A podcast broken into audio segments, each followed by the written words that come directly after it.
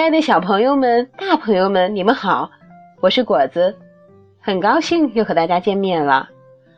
昨天有一位名叫柚子妈咪的朋友致电果子说：“果子，我想听《狼来了》的故事。”那么，亲爱的柚子妈咪，今天果子就把这则《狼来了》的故事送给您，也送给所有正在收听故事的大朋友和小朋友们。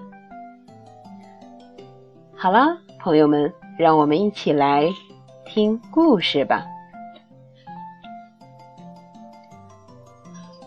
狼来了。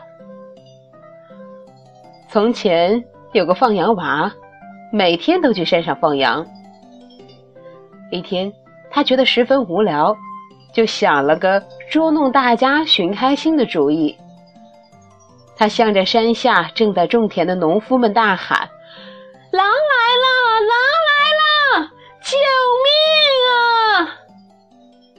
农夫们听到喊声，急忙拿着锄头和镰刀往山上跑。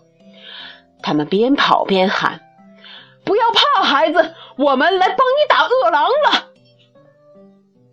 农夫们气喘吁吁地赶到山上一看，连狼的影子也没有。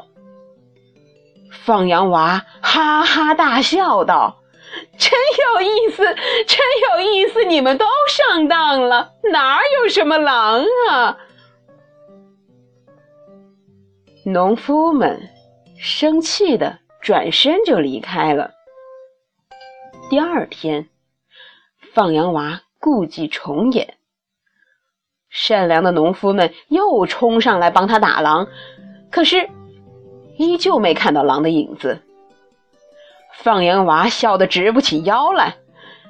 哎呦喂，哎呦喂，你们又上当了！你们可真是一群笨蛋啊！大伙儿对放羊娃一而再、再而三的说谎十分生气。从此啊，谁也不愿意再相信他的话了。又过了几天。放羊娃正在山坡上惬意地享受着阳光。突然间，一只饿狼一下闯进了羊群，放羊娃吓得不知所措，他害怕极了，拼命地向农夫们大喊：“狼来了！狼来了！快救命呀！狼这次真的来了！”正在山坡下干活的农夫们听到了放羊娃的喊声，以为他又在说谎。大家呀，都对喊声不理不睬，也没有人愿意再去相信他的话了。山坡上，很多羊都被狼咬死了，羊群的损失惨重。放羊娃也受了伤，晕倒在地上。过了好久好久，当他醒来的时候，看到了那么多的人围着他，他才知道，这次啊，是农夫们救了他的命。霎时间，放羊娃低下了头，流下了羞愧的泪水。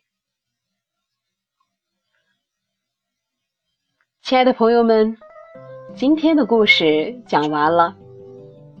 果子觉得，这的确是一则极富哲理的故事啊。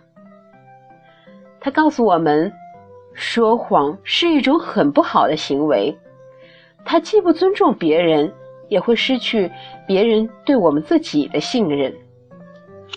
所以，我们应该培养诚恳待人的良好品德，这样呢。才会得到别人的尊重和爱戴。